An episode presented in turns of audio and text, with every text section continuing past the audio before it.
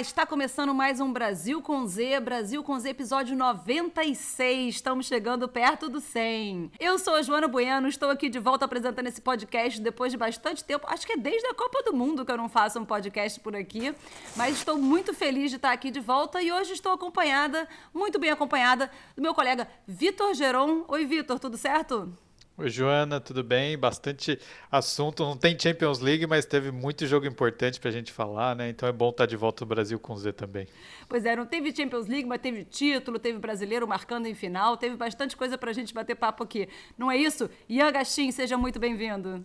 E aí, pessoal, bem-vinda de volta, Joana. E já adianto hoje que a gente vai falar bastante sobre um cara que a gente já fala bastante aqui no podcast, né? Que é o Casimiro.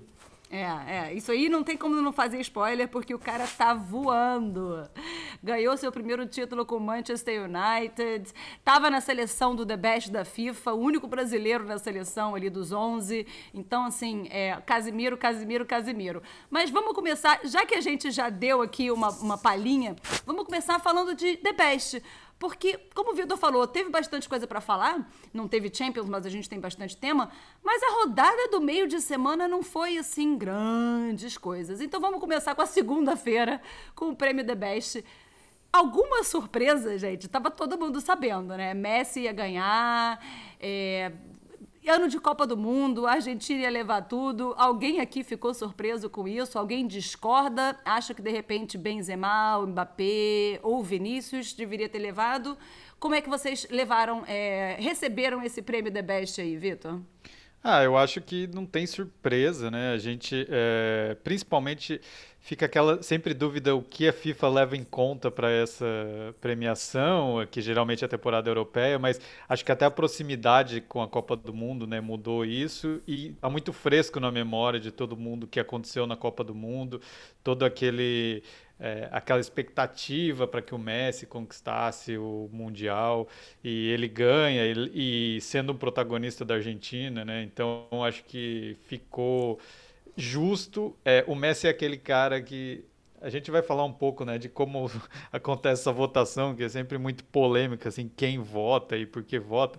O Messi sempre ganha voto, mesmo nas temporadas que ele não teve tão bem, né? Assim, é, a gente pode dizer que mesmo quando ele se machucou, quando ele estava um pouco mais embaixo, tem gente que continua votando no Messi, independentemente do que ele faça em campo, porque é um cara espetacular, muito acima da média e tal. Então acho que num ano que ele ganha a Copa do Mundo, que ele é protagonista da Copa do Mundo, é, depois de tanta tantas Copas do Mundo, né, que havia essa expectativa para a Argentina voltar a conquistar o título. Acho que está de bom tamanho. Acho que também é o Mbappé e Benzema ali fechando o pódio fica justo. Muita gente talvez colocasse o Benzema em segundo. Aí eu acho que também é um pouco indiferente. É, ele acabou pesando para ele não ter participado né, da, da campanha da França vice-campeã. Imagino que se o Benzema tivesse envolvido ali, ele poderia, quem sabe até concorrer ali com o Messi e, e talvez ficar com o título. Mas acho que ficou justo. Mais para baixo tem algumas bizarrices né, nessa premiação, mas acho que o, o primeiro lugar está justo essas bizarrices, assim, a gente vai falar, mas assim, é, é, é, é, de, é de praxe, né? Sempre tem alguma coisa muito esquisita. Porque essa, essa premiação, ela não é feita por jornalistas, como essa escolha, né? Não é feita por jornalistas, como é, por exemplo, o, o Ballon d'Or, né? A bola de ouro. Mas é feita pelo capitão da seleção e pelo técnico da seleção. E antigamente a FIFA proibia o capitão e o técnico de votarem em pessoas da sua própria nacionalidade, da sua própria seleção. Mas hoje em dia é, eles tiraram essa regra e virou um bunda lelê, né? Porque assim, o Messi votou no Neymar como melhor jogador. Assim, o Neymar fez uma Copa horrorosa, não fez um, fez um início de temporada nessa temporada muito bom, porque na verdade o, o por causa da Copa do Mundo a FIFA levou em consideração uma temporada e meia, né, para dar esse é. prêmio. Mas a temporada passada dele foi horrorosa. Então, assim, tá todo mundo voltando no Parça. Pô, isso aí não tá certo, né, Ian? É, mas ó, vocês estão falando que tá todo mundo votando no Parça aí, então o Cristiano Ronaldo não tem mais Parça entre os jogadores né, habilitados a votar. Porque foi a primeira vez desde 2003, né, a principal temporada dele como profissional, de que ele não recebeu nenhuma indicação de melhor, né? Então tá em falta de parça para o Cristiano Ronaldo, que reflete já né, o, o final de carreira, né, que a gente está vendo aí. Eu acho que para quem, não estou querendo defender ninguém, mas é, para quem tinha aquela treta, né, de quem era melhor Cristiano Ronaldo ou é, ou Messi, né, o Messi está aí já também né, na, se encaminhando para o final da carreira, vencendo a Copa do Mundo, é, ganhando né, o prêmio The Best da FIFA. E, e assim, o nosso Cristiano Ronaldo né, tá aí já ganhando dinheiro, né? Aquele dinheiro que ele ganhou pouco na carreira, né? Ganhando mais ainda agora lá no, na Arábia Saudita. Agora, voltando à lista, é, eu acho que assim, que o Vitor falou tudo, cara. Eu, sim, acho que é difícil dizer assim, se foi uma injustiça com o Benzema, porque a gente sabe que a Copa do Mundo lá conta demais, né? Ele não fez parte da, da campanha da França, e o Messi ganhou, enfim, a Copa. E então assim, eu acho que não tem nenhuma, nenhuma injustiça nesse pódio aí. O que eu acho que fiquei assim um pouco não desapontado, mas é, que né, que a gente sabe que é uma, um voto de compadre aí do cacete. Foi o Vinícius Júnior ficar né, em décimo primeiro. Eu acho que assim, Essa o Vinícius Júnior atrás do Neymar. Pergunta, porque você é. que é parça do Vinícius Júnior. yeah. Pô, sacanagem com o menino, né? Voou, gol na final da Champions, fez uma, uma Copa do Mundo bem decente dentro da seleção brasileira, ele foi um dos melhores. Em 11 atrás do Neymar, isso aí só podem estar de brincadeira com a nossa cara, né?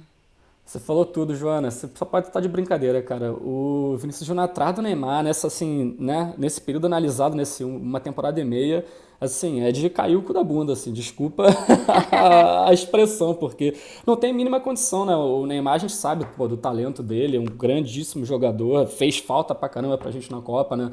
É, ele não estando na ponta dos cachos. Só que, cara, se a gente analisar objetivamente, assim, não existe nenhum planeta, assim, nenhuma situação que o Vinícius Júnior ficaria atrás do Neymar nesse período analisado, né? Mas enfim, os compadres votaram tudo no Ney. Eu acho um absurdo até a gente trazer o próprio Tite ter votado no Neymar, porque até deu uma repercussão isso na, sobre isso na mídia no Brasil, né? Porque realmente você passa um recado de que, primeiro, é, é meio esculhambada essa votação, que todo mundo sabe, principalmente, como a Jona falou, depois que abriu-se para você votar em jogador do seu país e tal. Mas é, você espera que os técnicos, pelo menos, e os técnicos, não estou falando da Ilhas Faro e de Maurício, da, o técnico da seleção brasileira tem um pouco de coerência. Assim. Então, é, o Tite sabe que o Vinícius Júnior fez uma temporada melhor que o Neymar, né? É claro que a gente tem que lembrar que o Tite, por muito tempo, foi um pouco relutante em levar o Vinícius para a seleção. Aí houve um clamor gigantesco, ele estava jogando muito. Ele foi obrigado praticamente naquele momento a levar e o Vinícius continuou melhorando e virou titular. É, eu acho que a relação talvez do Tite não seja a mesma com o Neymar, com o Vinícius, mas é, não dá para o Tite colocar o Neymar em primeiro, como a Joana falou, porque se a Copa do Mundo tem um peso, é, beleza, então no Brasil a gente tira, porque ninguém se destacou ali na Copa do Mundo. A, a temporada do Neymar, vamos voltar para o clube. A temporada do Neymar foi pior que a do Vinícius, então não faz sentido você colocar como primeiro o Neymar. Então também acho que é, os personagens né, que votam acabam desmerecendo o prêmio quando fazem isso. E, e daí você pega um, um, cara que é o Tite, é um cara experiente, técnico da seleção brasileira, você passa um recado que, ah, beleza, então é cada um vota. Imagina os jogadores, né, que já são mais amigos uns dos outros, são mais jovens, não estão muito preocupados com essa. Aí que vira uma. Acho que só o Salah, né, que votou no. No, no Vinícius, se não me engano, é. como o melhor do mundo. Então, é, não é nem esse o caso, né? Mas é, o Neymar como primeiro é, é piada, assim, e daí causa essas é, situações que não fazem lógica. Se você é, observar ali o ranking, o Neymar em nono, Vinícius em décimo primeiro. Aí tem a questão da Copa também, coloca o Hakimi em oitavo, o Álvares, o argentino, em sétimo só porque eles fizeram, só por conta da Copa e também daí eu acho que é um pouco demais, né? Porque o Hakimi fez uma excelente Copa, uma boa temporada, mas ele também não, não é. jogou mais que o Vinícius. Eu né? queria saber, essa galera que votou no Álvares, que ficou em sétimo, queria saber que ele, eu queria ouvir deles a descrição da temporada dele sem a Copa do Mundo, porque eu acho que ninguém assistiu nenhum jogo dele, exceto pela Copa do Mundo.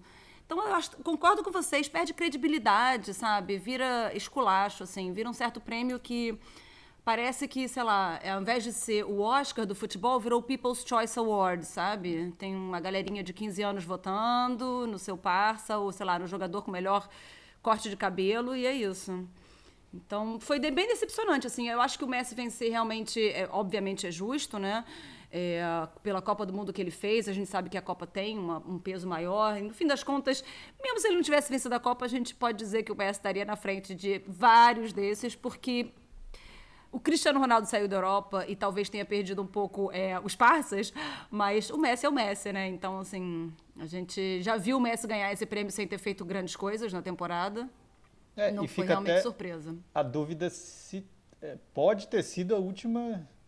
É, é, difícil duvidar do Messi, né? Mas pensando no, no, caminho do PSG nessa temporada, dependendo do que acontecer em Champions League e tal, é, não é um ano de Copa do Mundo agora 2023 e o Messi já com uma idade avançada.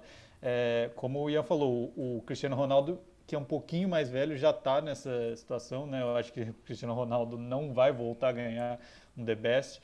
Então, é, eu acho que fica aí possivelmente a última vez que o Messi ganhou esse troféu, a não ser que tenha uma grande virada do PSG, ele também como protagonista, que eu sinceramente não acredito. Então, é, talvez tenha sido a ah. despedida aí do Messi. É, ele se despede então como a pessoa mais velha, né? o jogador mais velho a ganhar né? um prêmio do The Best. E ele, a gente não sabe onde ele vai Acho jogar na temporada que vem, né? Porque é. ele ainda está com um contrato em aberto com o Paris Saint-Germain, ainda se encerra no fim dessa temporada. O Barcelona tá. A gente já ouviu rumor de que está interessado, rumor de que não está, então está um pouco em aberto. É, onde tem fumaça tem fogo, né? Já, então... E dessa diretoria do Barcelona a gente não duvida de absolutamente nada. Mas vamos voltar então para falar um pouquinho do Paris Saint-Germain, porque pô, o Messi e o Mbappé, primeiro e segundo no The Best, os dois jogadores principais do Paris Saint-Germain. Por, mais que o Neymar tenha começado muito bem a temporada, ele deu uma caída desde a Copa do Mundo, tá ausente agora, a gente não sabe por quanto tempo, lesão no mesmo tornozelo que ele teve na Copa, né? E aí vai ficar talvez por até um mês. Então, é, não jogou no último domingo, no clássico entre Paris Saint-Germain e Olympique de Marselha, que já foi um dos grandes clássicos do futebol francês, mas assim, hoje em dia já nem chama muita atenção, né? Foi um 3 a 0 o Paris Saint-Germain nem se esforçou muito para vencer. Messi, um gol, duas assistências, Mbappé, dois gols uma assistência. Nem precisa dos outros jogadores, o Paris Saint-Germain, eu acho, né? E agora, com oito pontos de vantagem, acho que a gente já pode dar a Ligue 1 por encerrada, Ian? Ah, acho que a gente já pode dar liguinha por encerrada desde que começa, né? Sim, se a gente for olhar na média aí, é sempre da PSG, né? O clube tem investimento maciço. Eu, particularmente, não sou um grande fã da, da liga. É, e se você pensar né, que o PSG, com o time que tem, abrindo oito pontos já para o né, vice, que é o, que é o próprio Marselha, que agora essa semana, ontem, né, perdeu na Copa da França para o time Annecy, que acho que é da segunda divisão nos pênaltis. Sim, é impossível você pensar que vai ter algum tipo de, de mudança na ponta da tabela, né? E que você falou que o Neymar né, pode ficar até um mês fazendo falta, é, um mês fora do PSG. Sim, para ser sincero, acho que é difícil dizer que o Neymar não faz falta, né? Porque se você tem o Neymar no time, você vai querer ter que ele jogue, né? Mas é, nesse esquema do PSG, a gente já tem falado isso desde né, que contratou esse ataque de videogame. É, não estou querendo dizer que o Neymar é bom, o Neymar tá fora, mas às vezes você ter, né, você tirar um desses jogadores estrelados aí do ataque e botar mais alguém no meio de campo, ou até na zaga, como tem jogado, né, com três zagueiros às vezes, é, acho que você acaba dando uma equilibrada, né? Não sei, é, queria perguntar para vocês, é, o que vocês acham? Eu concordo. E assim, é, é, talvez seja a única forma de você tirar um desses caras, né? Exatamente. O PSG contratou três caras que não tem como você não colocar para jogar. É, não é um jogador ali que ah, tem um certo destaque, mas se ele ficar começar no banco um outro jogo, tudo bem. Não dá. Estando os três bem fisicamente, eles têm que jogar. Aí eu acho que pega o fato das características do jogador, a gente já discutiu muito isso né, no Brasil com o Z, o, o Messi já é um cara bem mais veterano, é, tem alguma disputa de ego ali também que acaba influenciando, né? Porque na hora de você se doar pela equipe, voltar a marcar mesmo, daí é Mbappé, Neymar, é, é óbvio que tem, tem coisas assim que no, nos bastidores que acabam influenciando, eu acho, no jogo. É, e é muito difícil você montar um time competitivo com meio campo que o PSG tem à disposição e esses três caras na frente. Então a gente já falou bastante disso. Então quando um deles está fora, é, é, é, irônico isso, mas como você disse, eu acho que o time fica mais equilibrado e resolve o problema do técnico, entendeu? Porque daí ele não precisa ficar quebrando a cabeça de como montar um esquema para colocar os três. Ele coloca dois e como foi nesse jogo, Messi e Mbappé, se fosse Messi Neymar, Mbappé e Neymar, cara, é muito outro nível e, e sim tá encaixado ali, vai desequilibrar. Às vezes eu acho que eles até para os dois que estão jogando fica mais espaço também, sabe? Eles não ficam trombando um no outro ali. É, o time fica mais consistente e a superioridade é in, inegável, assim, né? Tanto que é, para quem esperava que esse campeonato pegasse um pouco de fogo ali, o Olympique jogando em casa, é, sabe? A gente tenta, né, ver uma emoção ali, quem sabe um tropeço do PSG e, e, a disputa ficaria aberta de novo, mas daí o PSG vai lá, atropela, faz 3 a 0 sobrando e ah, pode entregar taça, porque oito pontos agora, acho que nem uma eliminação, acho que na verdade uma eliminação na Champions League deixaria a equipe abalada, assim, mas é, não o suficiente para perder essa vantagem e o título na França. A gente começou o episódio falando do melhor jogador do mundo, ou pelo menos o melhor jogador do mundo de acordo com os seus parceiros. É, e agora eu queria falar do melhor volante do mundo, porque, pelo amor de Deus, o que joga o Casimiro não está no gibi, assim. Ele já joga muito futebol há muito tempo e ele era um dos motores ali daquele time que ganhou 19 vezes a Champions League, que eu já perdi a conta de quantas vezes o Real Madrid ganha a Champions League nos últimos anos. Mas jogou uma final nesse último fim de semana, final da Carabao Cup, a gloriosa Carabao Cup, que é, é o prêmio de consolação né, do, do futebol inglês, porque dos três principais torneios é o mais fácil de ganhar. Mas a final não foi tão fácil assim, não. Manchester United venceu o Newcastle por 2 a 0, mas foi um baita jogo, só que o que jogou o Casemiro e o que tem jogado o Casemiro nesse Manchester United realmente é impressionante. Eu queria saber de vocês. Vitor, foi o Ten Hag que deu jeito no Manchester United? Foi o Casemiro que chegou no Manchester United e deu jeito no time? Ou foi o Maguire no banco que salvou essa equipe? Eu acho que, olha, dá para pôr um pouco na conta de todo mundo. É, primeiro falando do Casemiro, é um cara que arruma time, né? Então, é, muitas vezes a gente tende, igual você falou, ele foi super campeão no Real Madrid, então é, é, natural quando você vê um time ganhar tanto assim, que às vezes você fala, mas será que é, não tá ganha, é, ele não ganha ou não joga bem também porque o time é arrumado, que joga muito tempo junto? Aí você, tá bom, vamos ver o Casemiro fora. Na seleção ele já vinha jogando bem também. Aí ele vai para o Manchester United totalmente bagunçado, um time que não ganha título, que não sei o que ele arruma o meio campo. Ele é um cara... É, o Casemiro, é, para mim, assim, a grande qualidade é porque ele é, também já é um jogador que já passou dos 30 anos, assim, mas ele, ele tem um poder de marcação muito forte, ele toma decisões certas na hora que a coisa aperta ali, porque em, em várias situações ele está sob pressão e no United acontece o mesmo. Ele é bom na bola aérea, defensiva e ofensiva, então ele é muito completo, mesmo sendo um cara que não, não é tão veloz assim, né? Porque a gente tem, por exemplo, o Kanté, que também se destacou em outras temporadas, que é um cara bem mais aquela marcação apertada ali de volante. Então ele é um primeiro volante que para mim é, ele tem essas duas características, assim, ele não é, é não aparenta ser um cara tão moderno, mas ele faz tudo que você gostaria que um primeiro volante fizesse. Então ele arruma muito meio campo. É, eu acho que o Ten Hag tem uma parcela importante também, porque é, se a gente pensar no começo da temporada do United, com Cristiano Ronaldo, tudo, ele venceu uma queda de braço e a partir de, de algumas contratações que o United fez, o time melhorou muito, conquista um título que, como você diz, é um prêmio de consolação, mas pro United tem muito valor, né? Não levantava uma taça já há alguns anos. Eu acho que recoloca o United em, em condições de é, competir assim por, por outros títulos mais importantes. E o Maguire no banco é assim, né? É, Ajuda, é né? Sempre, é sempre melhor ter o Maguire no banco. Coitado, é um cara que ficou muito marcado pelo valor, né? Eu não acho ele. É, o valor é muito fora da realidade e isso pesa muito para o jogador. É, são vários casos no futebol, né? A gente sempre cita o Maguire, mas é, o valor pesa Grealish. muito para o jogador. É, então. Porque são bons jogadores, só que não pelo valor que é, pagou. Então, eu falo que tem vários jogadores do nível do Maguire que custaram muito menos e eles vão errar, vão acertar, mas passa mais despercebido. E daí o Maguire, num time que já não ganhava taça, é, acaba ficando muito marcado, né? Então acho que foi um pouco de tudo. É, mas é, acho que é, é, bom, né, também, até para passar para o Ian também, ver o, o United voltando a conquistar títulos, com um brasileiro protagonista no futebol inglês, assim, é, é importante, né? É, Ian, queria saber de você. Tem volante melhor do que o Casemiro no mundo atualmente?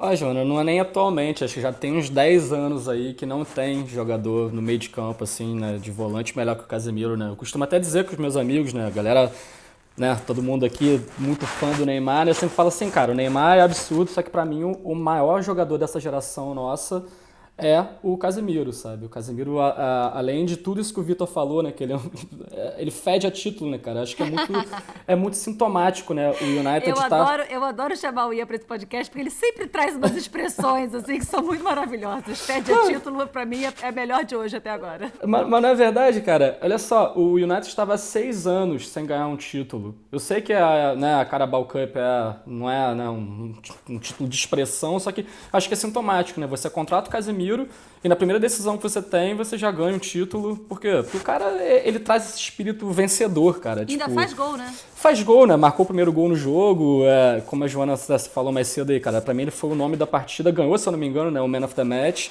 É, e é um jogador, cara, que eu tava vendo uma estatística, cara, que o Casemiro é o jogador que mais vence disputas de bola, que recupera e desarma e intercepta nesse elenco do United.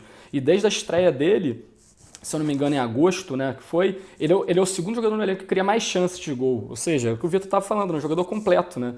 Embora né, não tenha tanta mídia, assim, às vezes no Brasil, né, cara? Assim, tá explicado porque ele fez história no Real Madrid, chegou no United agora e já ganhou seu primeiro título, né? E só para fechar também falando um pouco sobre o Ten Hag, é que assim, é... ficou realmente uma situação esquisita quando ele chegou, né? Ele bater de frente, né, com o Cristiano Ronaldo, assim, e ganhar essa disputa de braço aí é, gerou essa, essa apreensão no United, né? Só que eu tava vendo uma entrevista um dia desses com o Bruno Fernandes e ele falou uma coisa que eu achei interessante, que assim, cara, é lógico que chocou um pouco, né, quando o Ten Hag entrou nessa né, rota de colisão com o Cristiano, só que assim, ele passou um recado muito claro para todo mundo ali no elenco, né, que, que ele era o chefe, que ele tem um plano e que se você não se enquadrar naquilo, você não joga independente do teu nome. E isso acabou tendo um efeito positivo no elenco, segundo o Bruno Fernandes, né, que fez com que o elenco fechasse com ele e sim, quem estivesse trabalhando mais num momento melhor poderia ganhar a vaga de titular e jogar. E isso refletiu em campo, né? O United entrou nessa sequência boa, se recuperou na Premier League, ganhou o primeiro título agora. E, enfim, acho que ele teve uma grande contribuição para essa virada de chave do United, até mais do que a ida do Maguire para o banco. Pois é, a gente, a gente achava meio louco, né, o Casemiro largar aquele time multicampeão, cheio de craque do Real Madrid, que sempre entra na Champions como favorito, para um United em decadência, trocando de técnico, contratando a torto e a redondo e... É, e ele realmente entrou como um desafio e queria mudar, queria desafio na carreira. É, ele, não passou, não é um jogador que passou por muitos clubes, né? Então, é uma liga diferente e estava se mostrando aí um desafio válido e ele está é, se saindo muito bem nesse desafio, tenho que dizer. Não que eu esperasse outra coisa dele, mas realmente é, para consertar um Manchester United que vem de, sei lá, seis, sete, oito anos em decadência e, e é, meio, não decadência, mas meio melhor e pior, melhor e pior, melhor e pior, a gente não sabe o que vai acontecer com esse time. É, para estar tá aí nessa reta de vitórias seguidas, de jogos sem perder e ganhando título. Eu boto muito na conta do Casemiro também, certíssimo. E para completar ainda o futebol inglês, no fim de semana teve a, a Carabao Cup, mas no meio de semana a gente teve aí uns jogos atrasados da Premier League, uma FA Cup. Arsenal embalou em umas duas vitórias, dois gols do Martinelli. Tá, tá, justific... tá mais do que justificada a convocação dele para a Copa do Mundo, né? Se teve gente que ficou surpreso, se teve Neymar que ficou surpreso com o Martinelli na Copa, o cara tá voando nesse Arsenal. Esse Arsenal vai ser campeão, Vitor? Ah, então, é um jogo importante, né? Ganhar do, do Everton nessa a partida que é, o Arsenal estava com um jogo a menos, né? Agora está com 25 jogos, com participação importante do, do Martinelli. Depois é, de ver a aproximação do Manchester City, você vence por 4 a 0 acho que é um resultado expressivo. É, Acho que o, o, estilo de jogo do Arsenal também exige muita confiança, assim. Então o time não pode entrar numa sequência de. Também é um time que não ganha a Premier League há muito tempo. Então se você entra numa sequência de um pouco mais de instabilidade, acho que acaba é, pesando, né? Diferentemente de um, de um City, de um Liverpool que estão vem ganhando com mais frequência. Então acho que é importante, não sei se vai ser campeão, mas assim, eu gostaria que fosse, assim, acho que seria saudável, acho que tem é, jogadores brasileiros de destaque, seria legal ver o Arsenal voltar a ganhar e, e, acho que deu um passo importante porque mantém uma, uma vantagem ali na ponta, né? E, e a gente sabe que tratando, quando você está lidando com o City, tudo, todo pontinho é importante você manter ali para ter uma, uma folguinha na, na tabela. E o Jorginho, Ian, o que, que você tem achado do Jorginho no Arsenal? Olha, Joana, eu acho que assim, o Jorginho é um excelente jogador, né? A gente né, já lamentou aqui várias vezes, né, no Brasil com Z, que ele poderia jogar pelo Brasil, né, em vez de ter decidido jogar pela Itália. Mas eu acho que ele está ainda se, se adaptando assim, ao estilo de jogo do, do Arsenal. Eu achei que foi uma excelente contratação, até pela. Né, assim, tá enfraquecendo um rival, né? Se bem que nessa temporada não pode nem chamar o Chelsea de rival. o Chelsea está bem mal, mas enfim, você tá tirando um jogador de ponta, né? De um, de um time lá do Big Six. Mas acho que ainda, ainda não se achou no, no, no Arsenal, não. Assim, confesso que não tenho visto muitas partidas, mas é, acho que ele, ele chegar nesse momento que o time, né, com a temporada andando, o time voando, também não sei se é o melhor momento de você chegar. Por um lado é bom, né, que o time tá ganhando, você tem chance de ser campeão, mas para você se encaixar nesse time fica um pouco mais difícil, né? É, mas sobre o Martinelli, que só queria adicionar, né, acrescentar uma coisa, é que assim, é, o Martinelli já está fazendo a melhor temporada que ele teve na, desde que ele chegou em Londres, né? Que na já são acho que 11 gols todos pela Premier League e superando os 10 que ele tinha feito na temporada 2019-2020. Então assim, você falou, né, tinha sido justificada a convocação dele para a Copa, acho que assim tá desde a época já para lá de justificada. É, concordo plenamente também. Não entendi o que é aquela surpresinha do Neymar naquela convocação. Aliás, até no episódio aí durante a Copa, é, eu também comentei disso, mas é, só pra gente trazer o assunto aqui de volta. Tá jogando mais que o Neymar também. Então, se ele tava surpreso, abre seus olhos aí, Neymar. É, e aí o Liverpool que você falou aí agora do Chelsea, que o Chelsea não é rival nessa temporada, e realmente não é, tá em décimo lugar, 31 pontos. Assim, se chegar numa campeon um campeonato europeu, já vai ser muita coisa. Contratou aí, sei lá, eu acho que o Chelsea contratou mais gente do que tem armário dentro do, do vestiário, porque a gente não sabe nem para onde foram os jogadores do Chelsea, se ainda estão no Chelsea ou não, porque tem tanto jogador que você vê jogador bom não consegue, não consegue nem ficar no banco mais. Então está passando aí por uma fase de transição, mas o Liverpool, que começou a temporada muito, muito, muito mal também, está se recuperando aí, já está tentando beliscar um lugarzinho na Europa League, venceu o Wolverhampton, está andando um pouquinho melhor o Liverpool. Eu tenho que dizer que é, não, nem parece sombra do Liverpool que a gente se acostumou a ver sob o comando do Klopp. Mas o que mais me surpreende é a má fase do Fabinho. Eu acho, eu acho ele um excelente jogador. A gente até antes da Copa dizia que era um, um problema bom de ter, né? você ter o Casemiro e o Fabinho no mesmo time, sem ter que colocar um deles no banco, né? Apesar de ser um desperdício, era um problema maravilhoso, porque quem não quer ter esses jogadores num time? Mas o Fabinho tá assim. Ele tá per tão perdido quanto os outros jogadores do Liverpool, não é só ele, né? É, eu não tenho reconhecido ele em campo, Vitor. É, eu acho que é um pouco o termômetro desse momento do Liverpool, né? Na verdade, não só o Fabinho, se a gente analisar os brasileiros do Liverpool, né, que já foram tão, a gente já falou tão bem deles aqui, né? E a gente é, pode até voltar um pouco para o jogo da Champions também com o Real Madrid, uma falha absurda do Alisson, o Fabinho mesmo, eu achei que em muitos momentos ali meio é, perdido no, no meio campo. Chegando atrasado, gente... tomando é, cartão, tava, tava perdido o, mesmo. O Firmino, que também não, não é mais o mesmo. Então, assim, acho que os, os brasileiros que fizeram parte né, desse, do melhores momentos do Liverpool é, são um pouco o termômetro dessa temporada do Liverpool de muita instabilidade, mas como você bem destacou, importante na Premier League, vai se recuperando. É, o Newcastle também vem num momento muito ruim na Premier League, né? Então o Liverpool é fundamental para o Liverpool estar tá disputando as competições europeias, né? Seria é, mais trágico ainda não classificar nem para uma Liga Europa, digamos, mas acho que é, apesar de difícil ainda se mantém ali na briga. É, então, é, mas, mas de fato, voltando para os brasileiros, acho que o, o, não vive o melhor momento. Parece que é, um nível abaixo assim do que a gente acostumou a ver o Fabinho.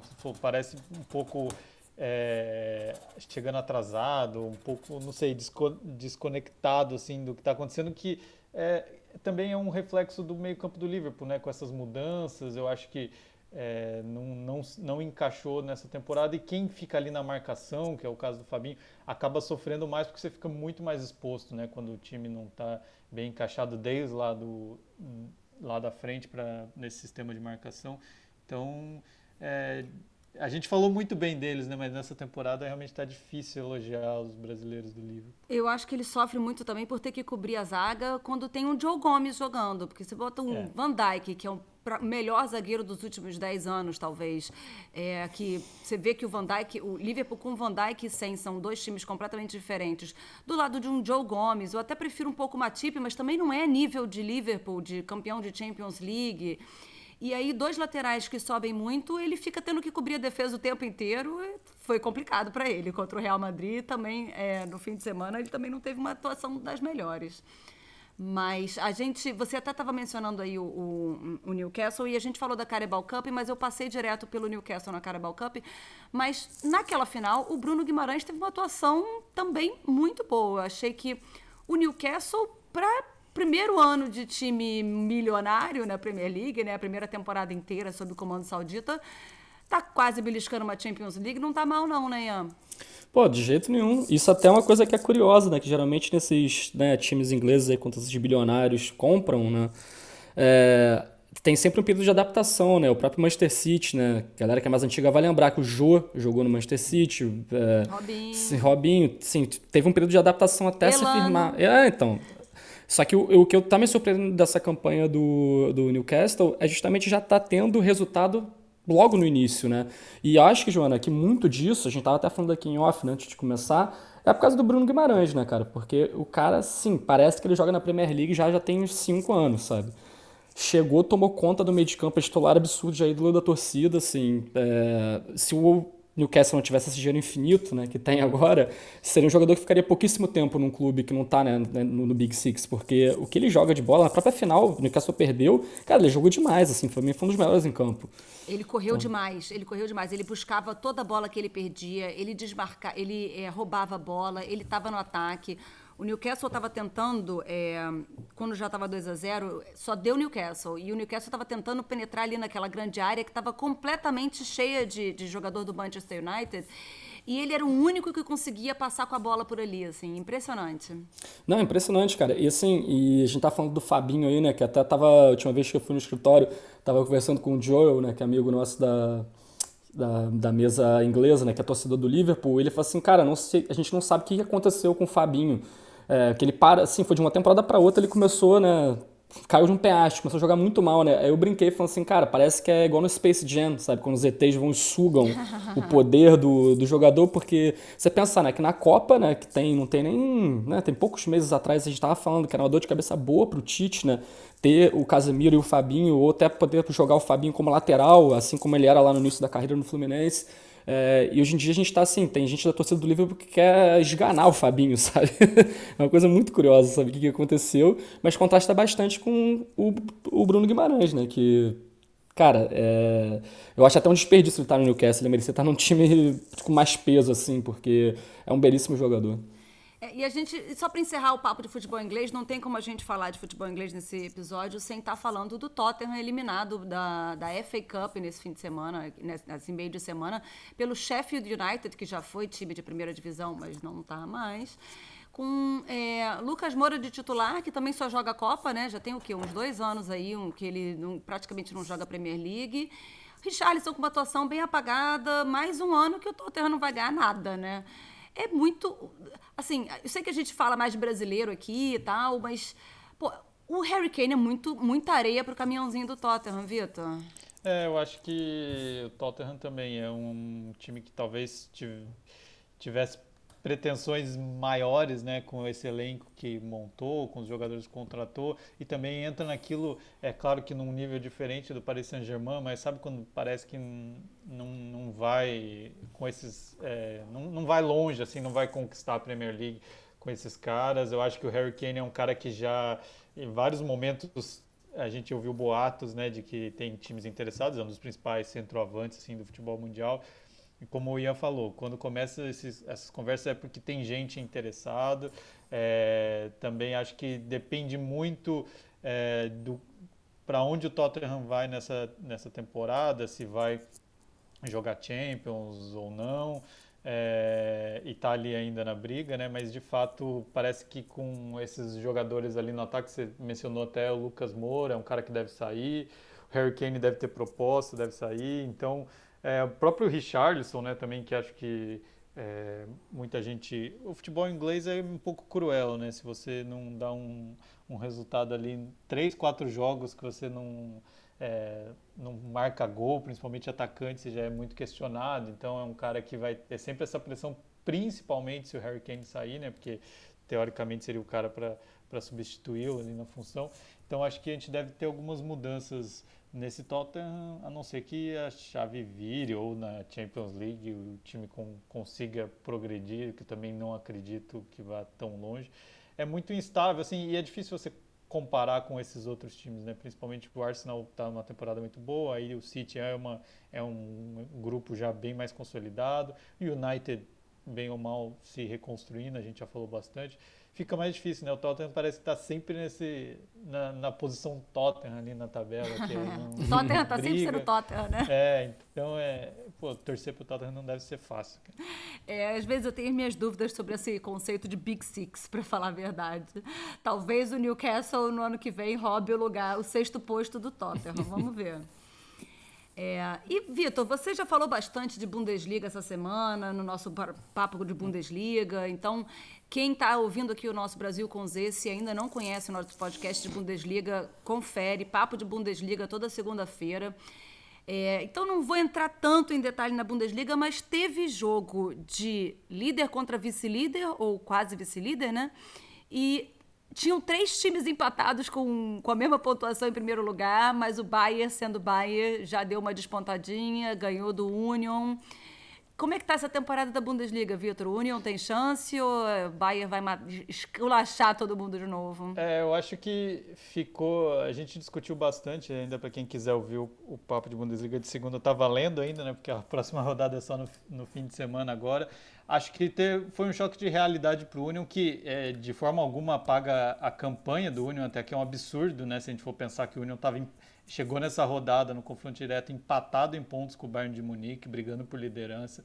É uma equipe que a gente lembra várias vezes, assim, há três temporadas nunca tinha jogado a Bundesliga e agora já está jogando Liga Europa, eliminando o Ajax, disputando a liderança da Bundesliga. E ao contrário do que acontece no futebol inglês, não é grande investimento, não é um shake, não é um dinheiro do Qatar, sabe? É, é um time com orçamento modesto mesmo, fazendo uma grande temporada. Então, é claro que o Bayern, quando pega. O Union é um time muito reativo, né? muita força física, acabou sucumbindo logo nos primeiros minutos para o Bayern, mas segue na briga ali. Acho que se conseguir uma vaga para a Champions League já é incrível.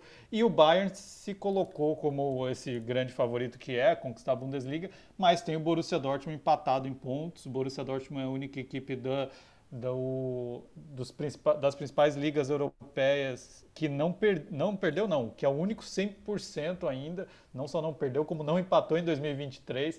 Então, o Borussia Dortmund é, nem sempre empolga, assim, às vezes ganha uns joguinhos, como foi nesse último fim de semana, com um gol meio sem querer e tal, mas enfim, segue 100%. Então acho que a Bundesliga, é, muita gente fala que não tem graça, o Bayern ganha todo ano, mas o que a gente está vendo é o, na Itália o Napoli disparado, o Arsenal já está líder há bastante tempo, enquanto na Bundesliga a gente tem dois times com a mesma pontuação, né? Então acho que vale a pena ficar de olho, porque está bem legal. Certamente. E ficar de olho no OneFootball, porque nesse fim de semana, como você falou, tem rodada e tem o Borussia Dortmund num jogaço que começa jogo que é para abrir essa, essa, essa rodada com o pé na porta já. Que é Borussia Dortmund e RB Leipzig, ao vivo de graça, como sempre, em parceria com a Vebet no OneFootball, na sexta-feira, 4h30, com Dudu Monsanto e Gerd Wenzel. Não é só isso, a rodada tem também União Berlim e Colônia no sábado, 11h30, Stuttgart e Bayern às 2h30 também no sábado, domingo, Wolfsburg e Eintracht Frankfurt, 1h30 da tarde, que também é um jogo bom, porque o Wolfsburg teve aí uma sequência de seis, seis vitórias seguidas, já tirou um pouco o pé do acelerador, mas está fazendo uma boa campanha. Frankfurt também é Bundesliga pegando fogo nessa temporada. E vários times, né, Joana, que muita gente fica surpresa às vezes na Champions League, fala, ah, vários times alemães indo bem.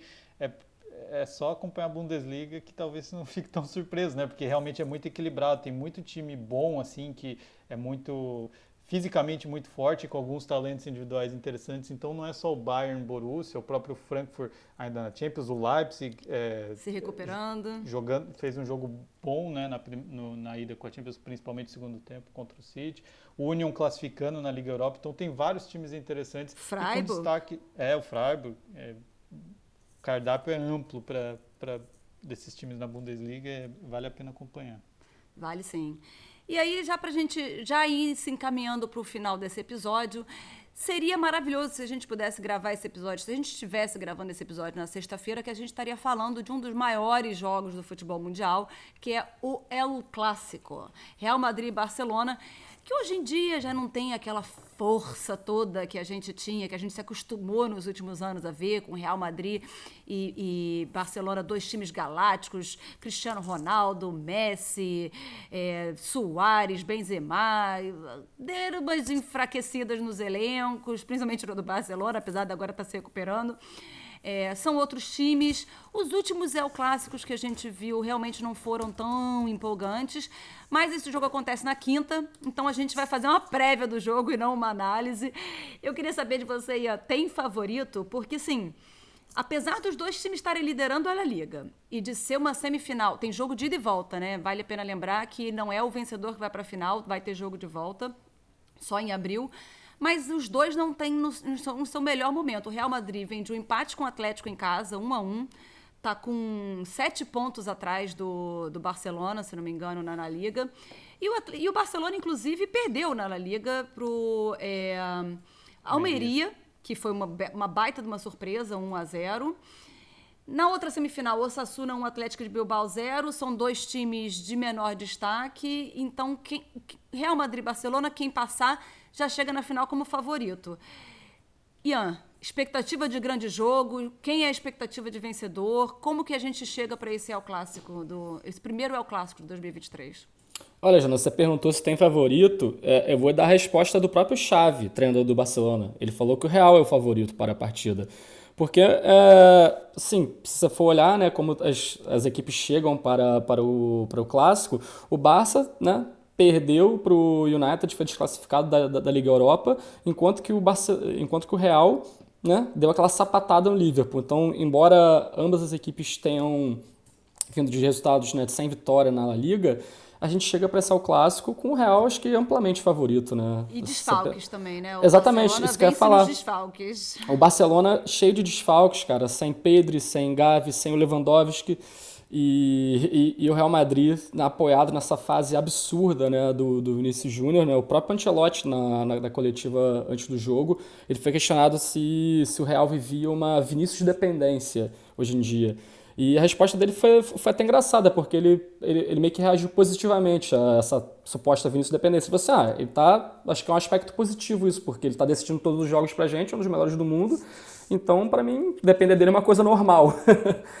E eu, eu, acho assim, agora minha opinião pessoal, não que conte muita coisa, eu também acho que o Real chega favorito para esse clássico. Os últimos realmente não foram muito bons, tem, desde que o Cristiano Ronaldo e o Messi saíram, né?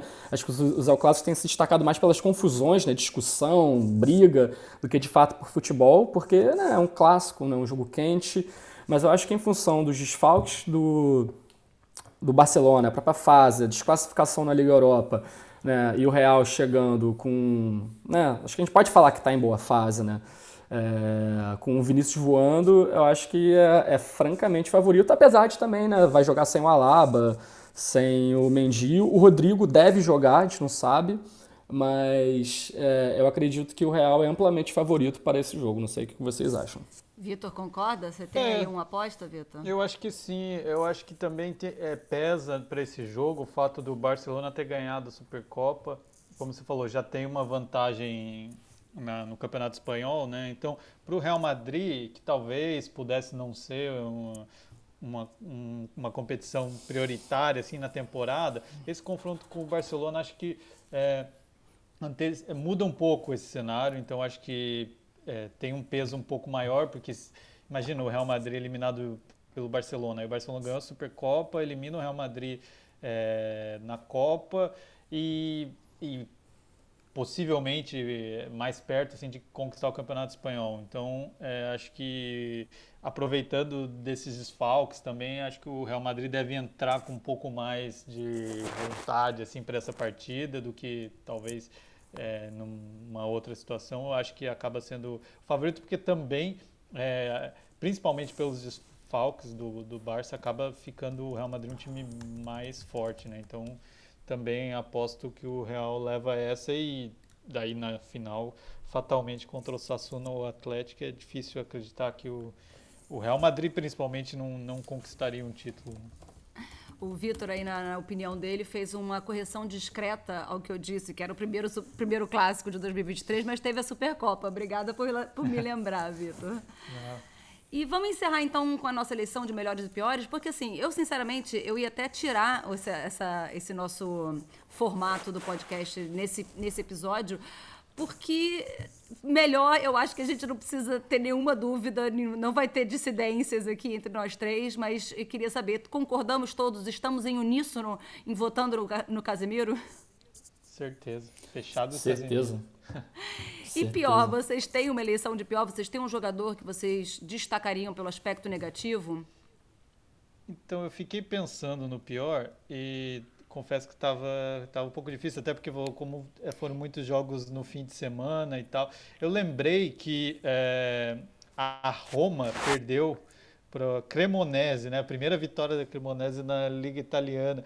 E daí eu lembrei do, dos gols o lá. O Mourinho ficou tão chateado que tomou até cartão para não ter que assistir a Roma no próximo jogo. É.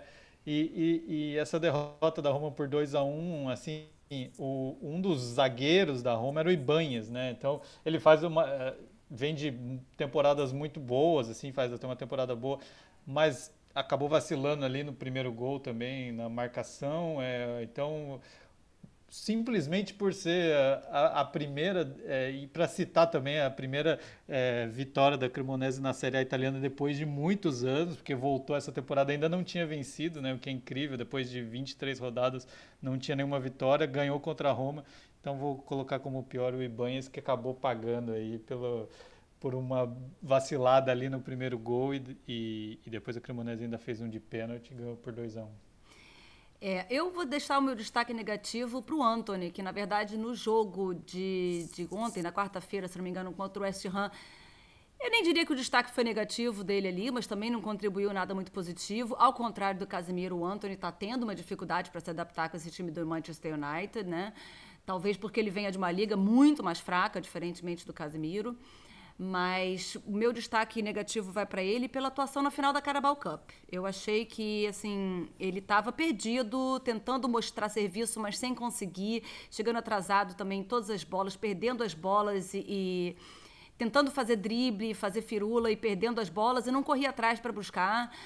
O time estava ganhando já de 2 a 0 quando ele estava um pouco mais relaxado, mas é, é uma final, você não pode estar tão relaxado assim a ponto de você estar perdendo a bola no campo de defesa e não voltar para buscar. Então achei que ele estava muito negligente e tem que abrir um pouco mais os olhos se ele quiser brilhar na Premier League, porque não é ele divise.